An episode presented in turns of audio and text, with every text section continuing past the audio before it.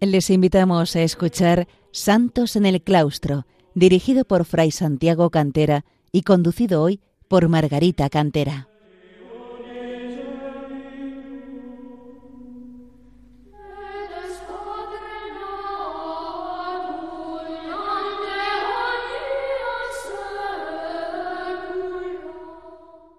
Queridos oyentes de Radio María, bienvenidos una vez más a este programa Santos en el Claustro, en el que intentamos acercar a los hombres de nuestro tiempo el ejemplo de tantos monjes y monjas que a lo largo de los siglos han alcanzado la perfección cristiana, la santidad, en su vida retirada de oración y sacrificio en el claustro de los monasterios. Les habla Margarita Cantera. Hoy vamos a contemplar una figura especial y que quizás solo en parte responda al ideal de vida monástica, ya que se trata de una mujer que fue esposa ejemplar, madre de familia y modelo, como Santa Mónica, de oración constante y confiada por los hijos cuando se desviaban de la virtud. Fue consejera política, escritora mística y fundadora de una orden religiosa, además de vivir como monja cisterciense en ciertos momentos de su vida. Y al tiempo, una mujer peregrina por excelencia. Además, por si faltara algo, es copatrona de Europa junto a Santa Catalina de Siena y Santa Teresa Benedicta de la Cruz. Se trata de Santa Brígida de Suecia, y como puede deducirse de lo dicho anteriormente, no responde del todo al modelo propio de monja consagrada en el silencio y retiro del claustro. Sin embargo, esa era su vocación desde joven y puso en marcha una orden religiosa que tomó de ella esos ideales de vida. Si no llegó a profesar en ella fue porque la, licencia pontificia solo se obtuvo unos años después de fallecer la santa fundadora. Pero de su vida también habría que destacar otro aspecto fundamental, su profunda preocupación por los graves problemas de la Iglesia de su tiempo, especialmente la estancia del Papa en y la vida poco acorde con el Evangelio de algunos eclesiásticos y también de los asuntos políticos, no sólo de su nación, sino especialmente del largo y duro conflicto de la Guerra de los Cien Años entre Francia e Inglaterra, y sin olvidar su labor caritativa, a la que dedicó buena parte de los bienes de su casa. Santa Brígida nació en 1302 en el seno de una familia noble, emparentada con los reyes de su nación y profundamente religiosa, como revela el hecho de que una hermana suya fundó el primer convento de dominicas en Suecia. Brígida era la tercera de ocho hermanos y desde pequeña sintió una especial atracción hacia la vida religiosa y la oración, teniendo experiencias místicas desde los siete años, cuando vio a una bellísima señora rodeada de luz que le ofreció y colocó una corona. A los diez años escuchó un relato de la pasión que la conmovió de tal manera que desde entonces meditaba con frecuencia los sufrimientos padecidos por nuestro Señor por parte de aquellos que, como le dijo el mismo Jesús, me desprecian a mí y a mi amor. Al cumplir los catorce años, siguiendo el deseo de su padre, se casó con un joven también perteneciente a la nobleza y buen cristiano, Ulf Gurthmarsson, con quien estuvo casada 30, 28 años, llevando ambos una vida especialmente piadosa, asumiendo la forma de vida de los terciarios franciscanos. Del matrimonio nacieron ocho hijos. Por este motivo, el Papa Benedicto XVI, en la catequesis que dedicó a esta santa en 2010, habla de la auténtica espiritualidad conyugal vivida por Brígida y Ulf como reflejo de que los esposos cristianos pueden recorrer juntos un camino de santidad, dice el Papa, sostenidos por la gracia del sacramento del matrimonio, mostrando al mundo la belleza del matrimonio vivido según los valores del Evangelio, el amor, la ternura, la ayuda recíproca, la fecundidad de la generación y la educación de los hijos, la apertura y solidaridad hacia el mundo, la participación en la vida de la Iglesia. La vida familiar y tranquila de Brígida cambió radicalmente cuando, teniendo 33 años, fue llamada a la corte por su pariente, el monarca Magno II, para que educara en la cultura sueca a su joven esposa, Blanca de Dampierre, actuando como camarera real.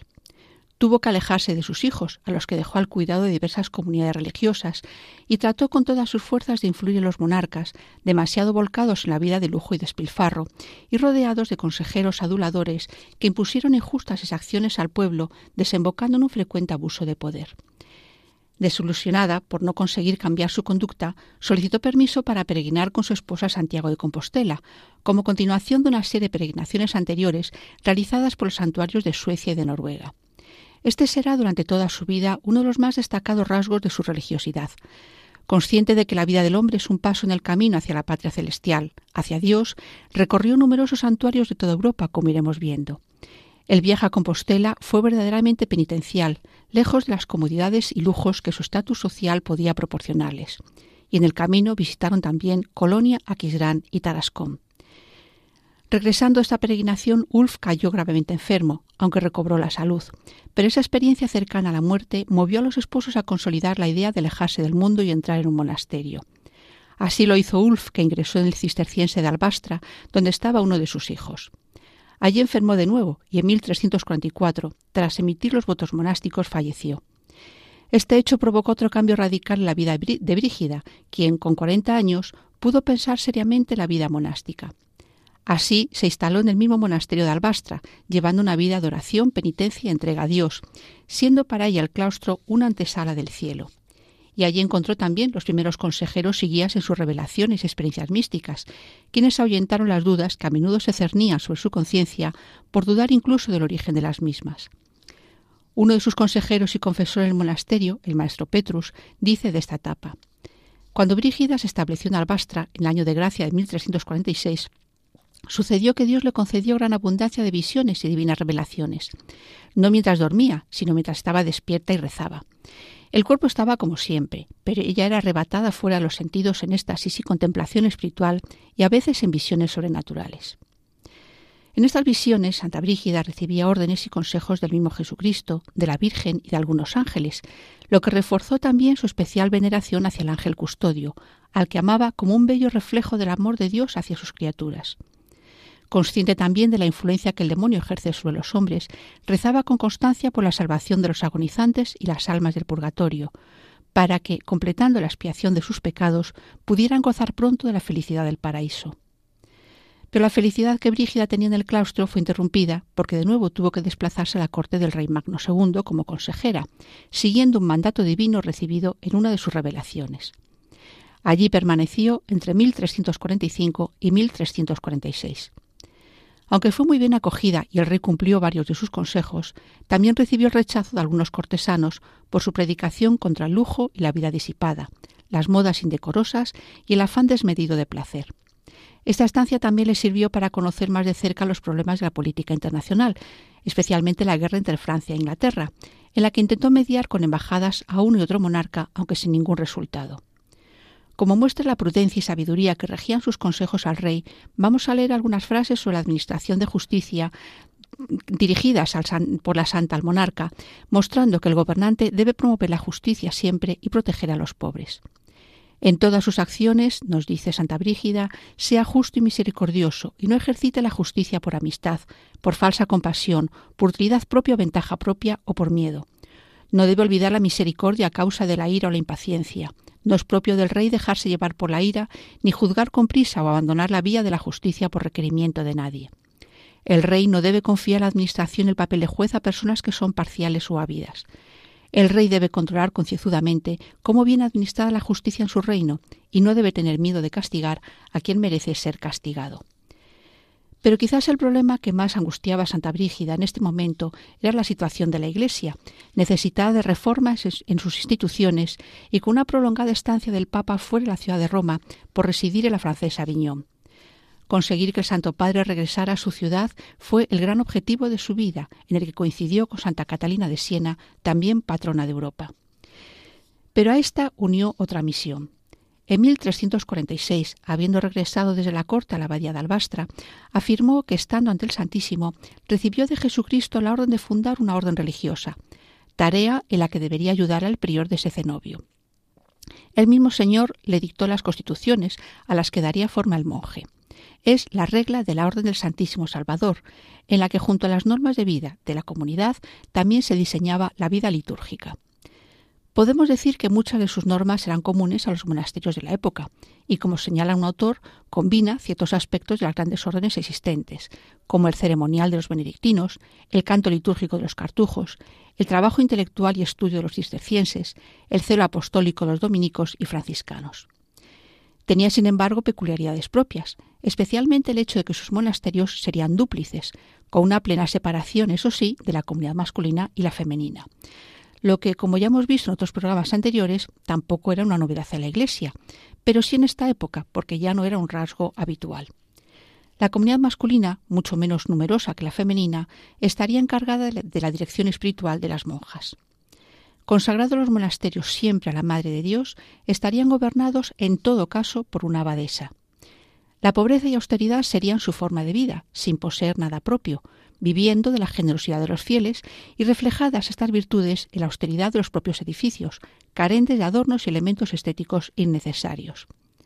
También dio instrucciones muy precisas de cómo debía ser la iglesia y los propios edificios monásticos. La oración y el trabajo eran las ocupaciones principales de las monjas. La salida de la clausura y el uso del torno quedaban reservados para ocasiones excepcionales, y reflejo de la devoción eucarística la fundadora, el Santísimo Sacramento debía estar expuesto todo el día y las hermanas lo podían llevar a las enfermas para su adoración. En cuanto al hábito, hay que señalar un rasgo propio que se mantiene en la actualidad. El recuerdo de los dolores de Cristo en la Pasión, las monjas llevan sobre la cofia una especie de corona con cinco puntos rojos recordando las llagas de nuestro Señor. La regla estaba escrita en 1349, aunque con el tiempo se fueron añadiendo algunas normas entresacadas de las diversas revelaciones de la santa. Fue presentada la aprobación del maestro Matías, su director espiritual en estos años, y del arzobispo de Uppsala y sus sufragáneos. Finalmente se pidió la aprobación del Papa, proceso que se dilató mucho. Consiguió pronto, sin embargo, el apoyo del monarca Magno II, que veía con buenos ojos la fundación de una orden propiamente sueca y por ello donó para que se instalara allí su primer monasterio eh, en el Palacio de Bastena junto con una dotación económica. Hacemos un momentito una breve pausa musical.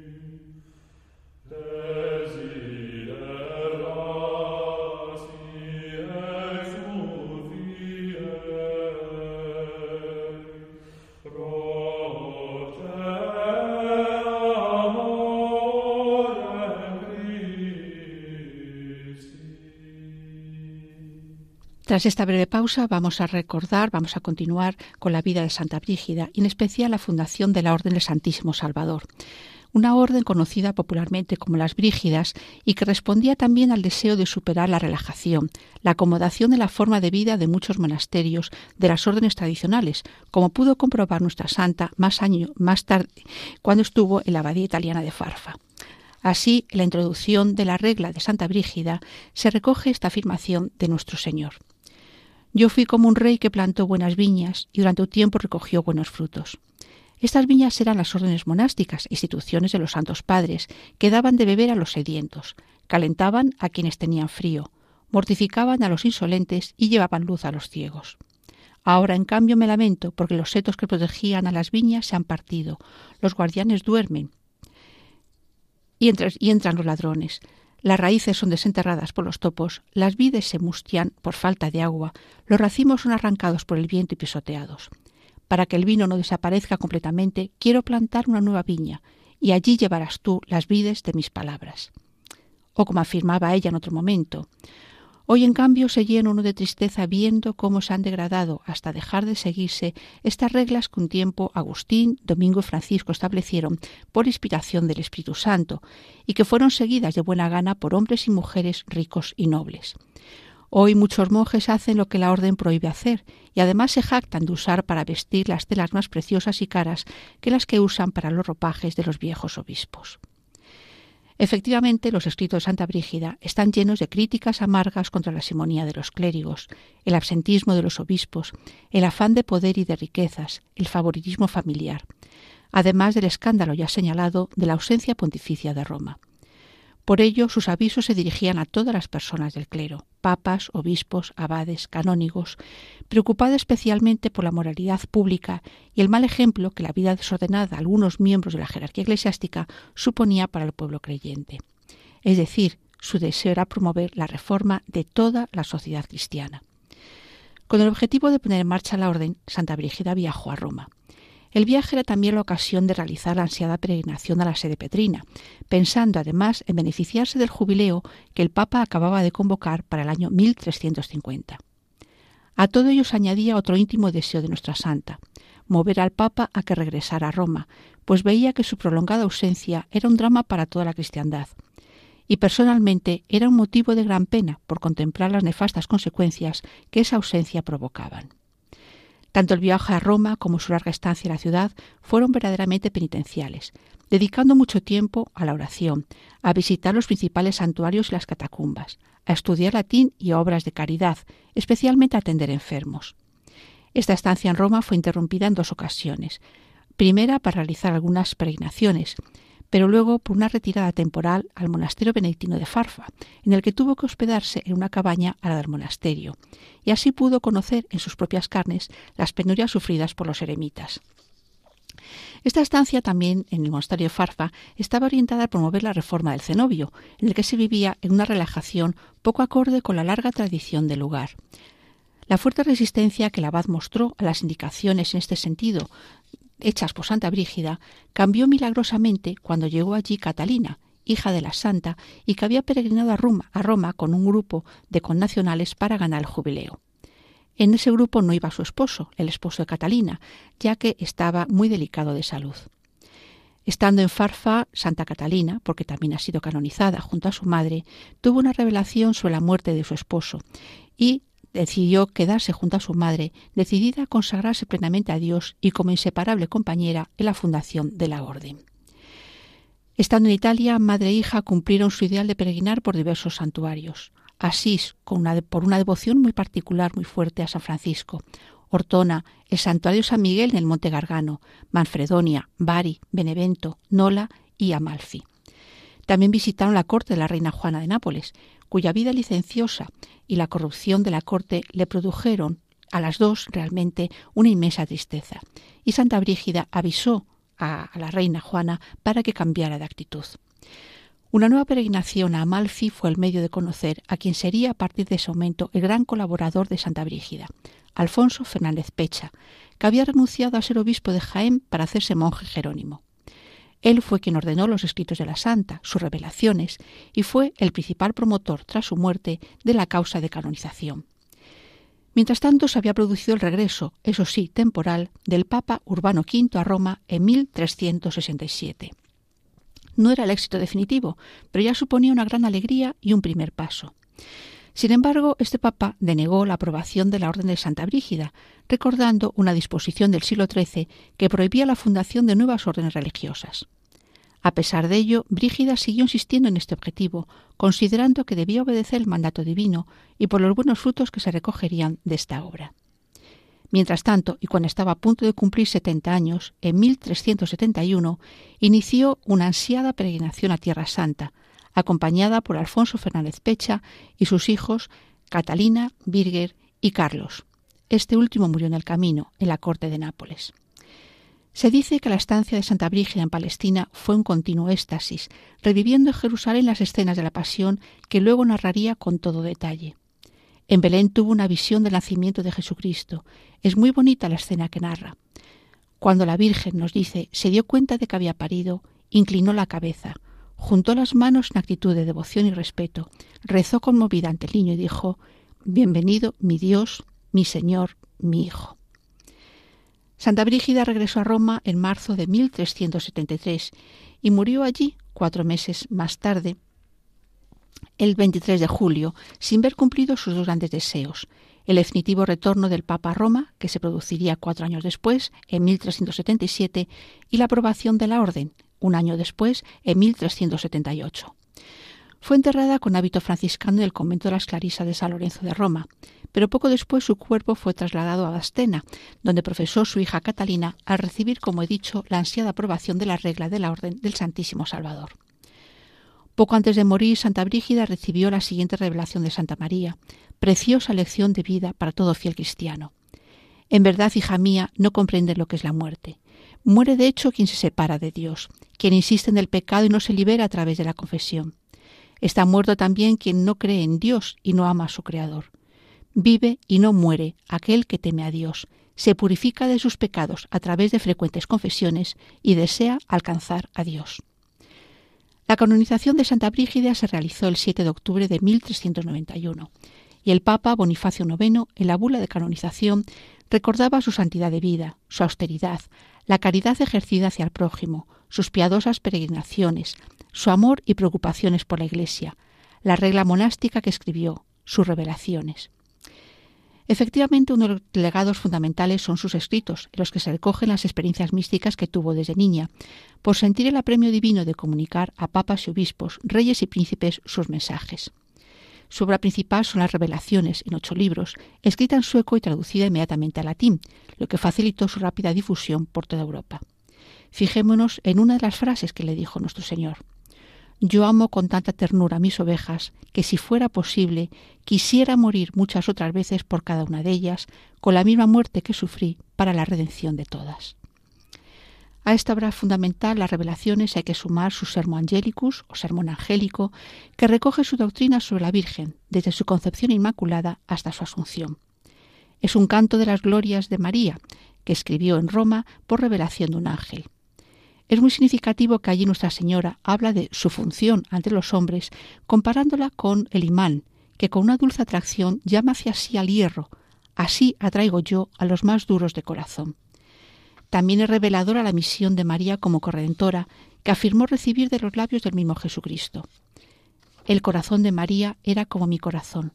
Por eso puedo decir que mi madre y yo habíamos obrado la salvación del género humano como un solo corazón yo con los sufrimientos soportados en mi cuerpo y en mi corazón, ella con el amor y con los dolores de su corazón. También escribió unas oraciones a Jesucristo y a la Virgen y otras dirigidas a la contemplación de los sufrimientos del Redentor, que ella rezaba a diario y se conocen como el Rosario de Santa Brígida. Su obra sigue viva en la actualidad, tanto por medio de sus escritos como por la permanencia de su obra, presente en varios países del mundo, y entre ellos nuestra patria, desde la fundación del primer monasterio de esta orden en Valladolid en 1637. En la actualidad, fruto de un nuevo impulso producido sobre todo en el siglo XX, hay monasterios contemplativos y de clausura total, mientras que otros están dedicados a la vida apostólica. Por su parte, la rama masculina se extinguió con la Reforma Protestante, aunque hay algunos intentos de recuperación. Podemos concluir el programa recordando las palabras del Papa Benedicto XVI en la catequesis a ella dedicada. Proveniente de Escandinavia, Santa Brígida testimonia que el cristianismo ha impregnado profundamente la vida de todos los pueblos de este continente. Al declarar la copatrona de Europa, el Papa Juan Pablo II deseó que Santa Brígida, que vivió en el siglo XIV, cuando la cristiandad occidental todavía no estaba herida por la división, se refiere a la división producida por el protestantismo, interceda eficazmente ante Dios para obtener la gracia tan esperada de la unidad plena de todos los cristianos. Por esta misma intención tan importante para nosotros y para que Europa sepa alimentarse siempre de sus raíces cristianas, queremos rezar, queridos hermanos y hermanas, invocando la poderosa intercesión de Santa Brígida de Suecia, discípula de fiel, discípula fiel de Dios, copatrona de Europa como nos invita el Papa, el Papa Benedicto XVI, pidamos a Santa Brígida que nos ayude a recuperar para nuestra Europa sus raíces propias, las cristianas. Les recuerdo que pueden oír de nuevo este programa en el podcast, así como ponerse por correo, eh, por escrito, con, en contacto con nosotros en el correo santosenelclaustro arroba radiomaria.es. Santos en el claustro arroba radiomaria.es.